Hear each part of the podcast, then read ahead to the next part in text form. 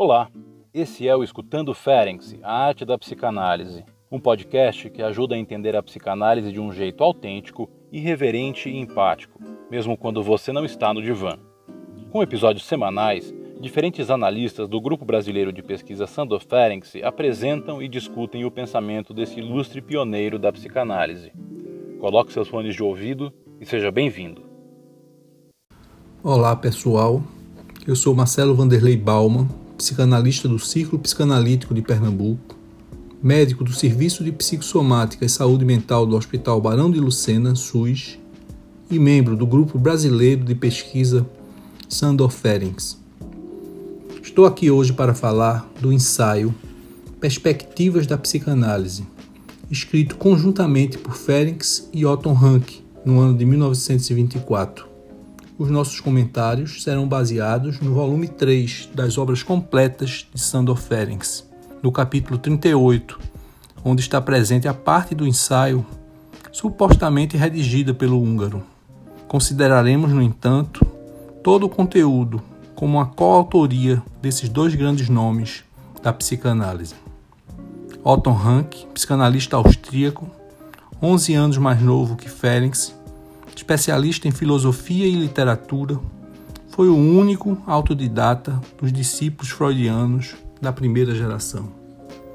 A aliança de Ferenc com Rank, nesse momento da história do movimento psicanalítico, tem um forte colorido político e tenta fortalecer uma tradição inventiva e criativa da prática da psicanálise, dando suporte às experimentações técnicas de Ferenc na clínica e contrapondo-se a pretensa rigidez, dogmatismo e apego à teoria de Ernest Jones e Carl Abraham.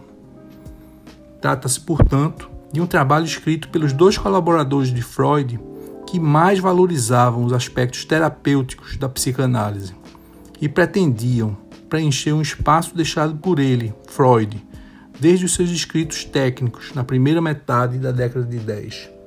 Em 1924, Transcorridos 10 anos da publicação do artigo de Freud, Recordar, Repetir e Elaborar, era necessário dar destaque ao fenômeno da compulsão à repetição na teoria psicanalítica, em resposta aos impasses clínicos das neuroses traumáticas e ao conceito de pulsão de morte, trazido por Freud em Além do Princípio do Prazer, de 1920, no campo da metapsicologia.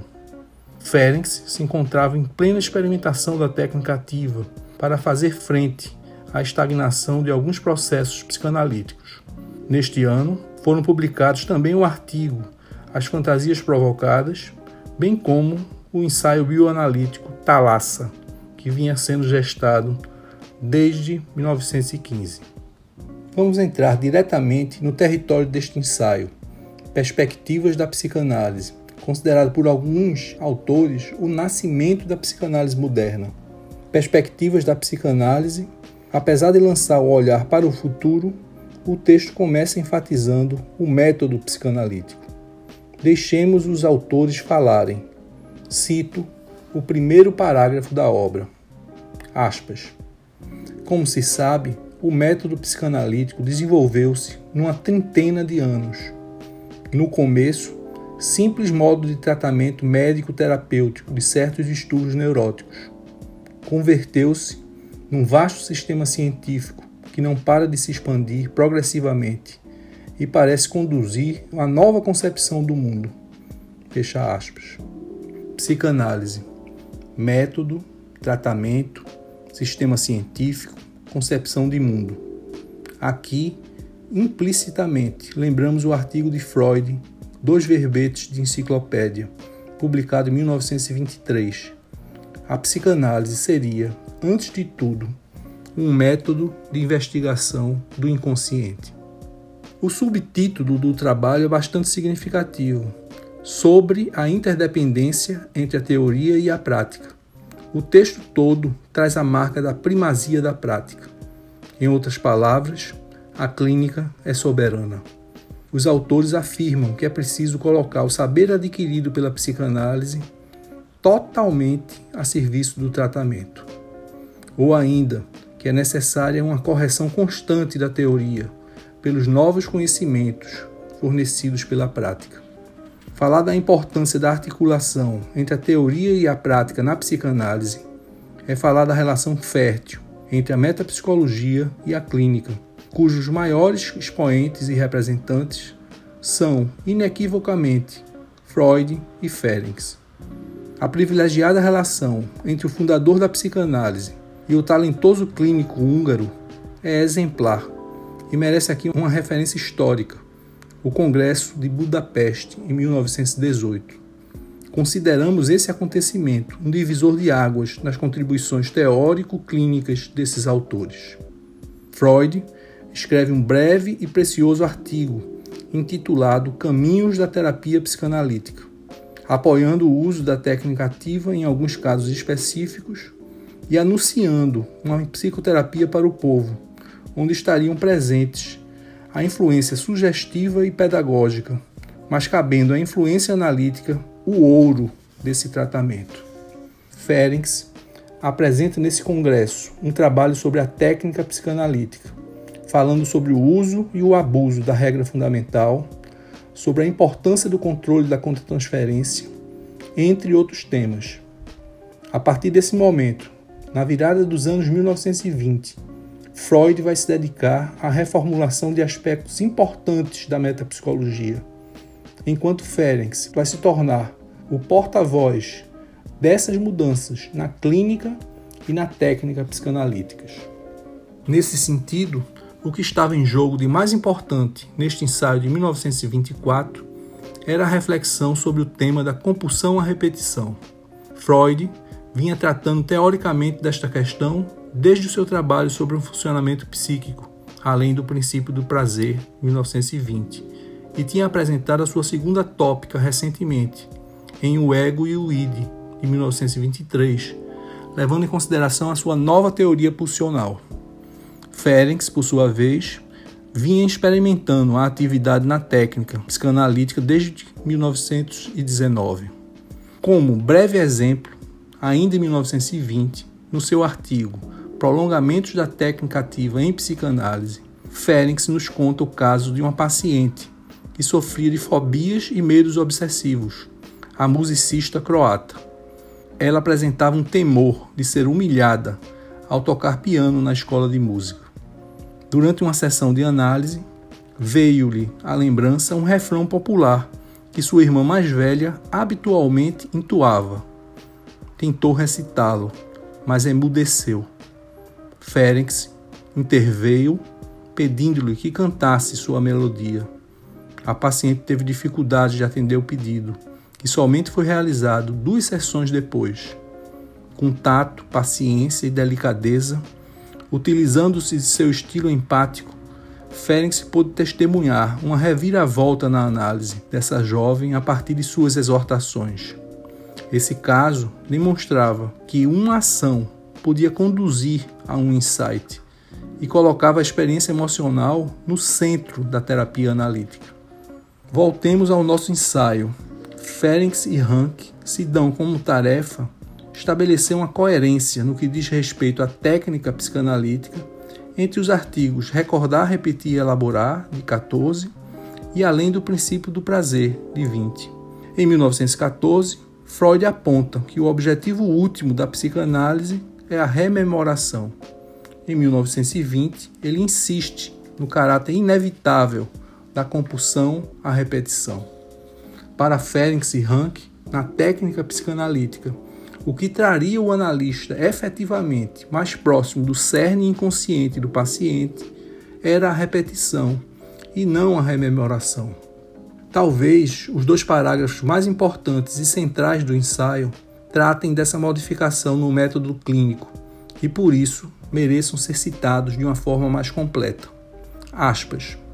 Tomamos desde já por ponto de partida o último artigo técnico de Freud, Rememoração, Repetição e Perlaboração, de 1914, no qual ele atribui uma importância incomparável aos três fatores enumerados no título.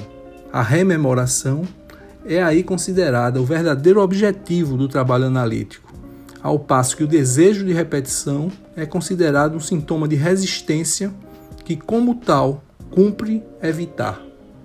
sob o ângulo da compulsão à repetição, é absolutamente inevitável, porém, que o paciente repita no tratamento fragmentos inteiros de sua evolução e, como a experiência lhe mostrou, precisamente fragmentos inacessíveis sob a forma de rememoração. De sorte que o paciente não pode fazer outra coisa senão reproduzi-los e o analista considerá-los como verdadeiro material inconsciente. Trata-se apenas de compreender essa forma de comunicação, a linguagem dos gestos, por assim dizer, e de explicá-las ao paciente. Entretanto, como nos ensinou Freud, os próprios sintomas neuróticos nada mais são do que discursos deformados, onde o inconsciente se exprime no estilo à primeira vista incompreensível. Fecha aspas. Esse primeiro parágrafo citado revela uma nova maneira de interpretar a repetição, não mais como forma de resistência a ser evitada, mas como algo da ordem do inevitável, que precisa ser enfrentado e considerado na situação analítica como verdadeiro material inconsciente. Agora, a citação do segundo parágrafo. Aspas. Essas considerações fizeram ressaltar a necessidade prática não só de não estorvar as tendências para a repetição na análise, mas até mesmo favorecê-las, na condição de saber dominá-las, senão o material mais importante não poderá ser fornecido nem liquidado. Por outro lado, certas resistências opõem-se com frequência à compulsão à repetição, sobretudo os sentimentos de angústia e de culpa, os quais só podem ser enfrentados mediante uma intervenção ativa, ou seja, favorecendo a repetição. Finalmente, na técnica analítica, o papel principal parece, portanto, caber à repetição e não rememoração. Não se trata, em absoluto, de limitar-se a deixar os afetos perderem-se na fumaça das vivências. Com efeito, essa repetição consiste em permitir esses afetos para depois liquidá-los progressivamente, ou ainda em transformar elementos repetidos em lembrança atual. Fecha aspas. Essa longa citação pretende mostrar como os autores justificam a atividade na técnica e como o que está em jogo é a questão dos afetos na situação analítica. De uma certa forma, a rememoração permanece o fator decisivo na cura. A incitação à repetição terminaria por provocar no paciente novas memórias no lugar dos complexos patológicos que foram subtraídos do restante do conteúdo psíquico. Reavivados e traduzidos em lembranças, tais processos se tornam conscientes durante a experiência de análise. A constatação de Ferenc e Rank era de que, com o tempo, a psicanálise tornara-se um processo exageradamente intelectualizado. Era necessário retomar e ressaltar os aspectos emocionais da experiência analítica. Não é à toa que os autores revisitam a catarse de Freud e Breuer, ressignificando o valor da abreação dos afetos na situação analítica. Para eles, ao contrário das reações catárticas violentas, a descarga de afetos que se produz progressivamente na experiência de uma análise pode ser definida como uma catarse fracionada. Para tornarem-se eficientes, os afetos devem, em primeiro lugar, ser reavivados, ou seja, atualizados. Com efeito, eles afirmam que tudo o que não nos afeta diretamente no presente realmente permanecerá sem efeito psíquico. Ao psicanalista, cumpre ter sempre em conta a pluritemporalidade que afeta na prática todas as manifestações do paciente, mas dirigirá essencialmente a sua atenção para a reação presente. Sob esse ângulo, ele pode ser bem sucedido na descoberta das raízes da reação atual, no passado do presente, do paciente, o que equivale a transformar a tendência para a repetição em rememoração. Quanto ao futuro, o analista não deve se preocupar em excesso deixando esse cuidado para o próprio paciente, que foi suficientemente esclarecido sobre suas tendências psíquicas presentes e passadas. Ferenc, um pouco mais adiante, após a virada de 1928, irá se dedicar ao princípio do relaxamento e ao que ele veio a chamar de neocatarse, a dimensão da experiência afetiva no contexto da clínica analítica é revalorizada desde esse ensaio e será mantida até o final de sua vida. Outros aspectos técnicos do analista são submetidos a uma crítica neste ensaio, em especial as dificuldades surgidas de um saber excessivo do analista, o fanatismo da interpretação e a análise focada demasiadamente nos sintomas e nos complexos são vistos como empecilhos ao amplo conhecimento dos aspectos inconscientes do paciente. Os autores afirmam que a verdadeira tarefa analítica foi negligenciada em certos casos, em proveito da investigação dos elementos constitutivos da teoria sexual, ou ainda que a análise dos complexos levava facilmente o paciente a ser agradável ao seu analista, servindo-lhe à vontade material complexual mas evitando revelar-lhe seus verdadeiros segredos inconscientes. Os autores destacam que os erros técnicos se produziram precisamente a propósito das manifestações da transferência e da resistência, apontando como causa provável um fator subjetivo do analista, relacionado ao seu narcisismo. Destacam uma espécie de contratransferência narcísica que levaria os analisandos a realçar as coisas que lisonjeiam seu analista e, por outro lado, a reprimir os comentários e as associações pouco favoráveis que lhe dizem respeito. Assim, essas duas atitudes do paciente podem representar melhoras cujo único objetivo é seduzir o analista, obtendo em troca a sua simpatia libidinal, ou podem desviar o analista de sua tarefa de descobrir os sinais de crítica, já fracos e em geral tímidos, que impedem o paciente de exprimir-se ou de abreagir abertamente.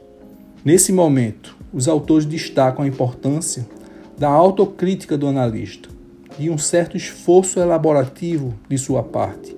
Somente assim, a angústia e o sentimento de culpa do paciente fatores afetivos essenciais para o surgimento e a manutenção do recalque, podem ser superados. Sem dúvida, essa questão do narcisismo do analista é extremamente contemporânea e nos faz pensar no uso defensivo da técnica por parte do analista, o que Ferenc veio a nomear nos seus últimos artigos como a hipocrisia profissional do analista. Nessa direção, cabe uma citação breve de como Félix e Rank se posicionam em relação a uma regra importante da técnica psicanalítica, a regra que se refere às relações pessoais entre analista e paciente. Aspas.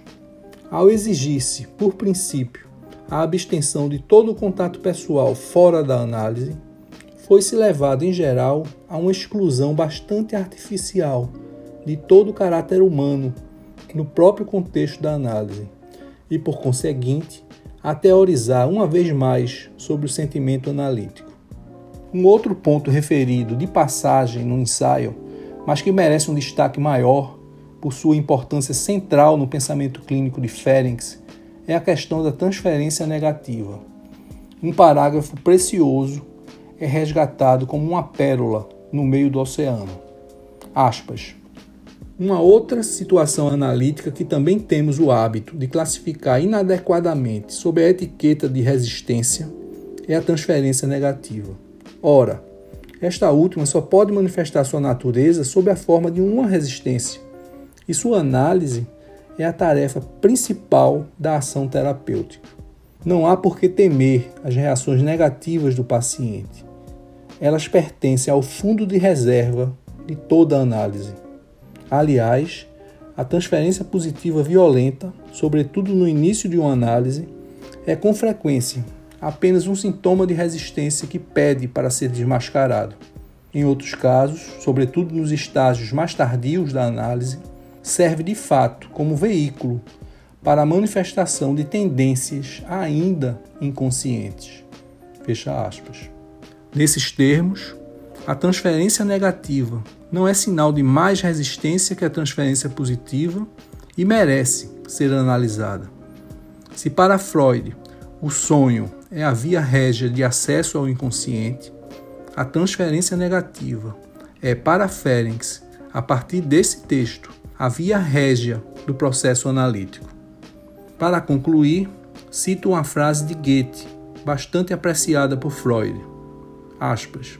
Cinzenta, caro amigo, é toda teoria, e verdejante e dourada é a árvore da vida. Fecha aspas. Obrigado e até a próxima.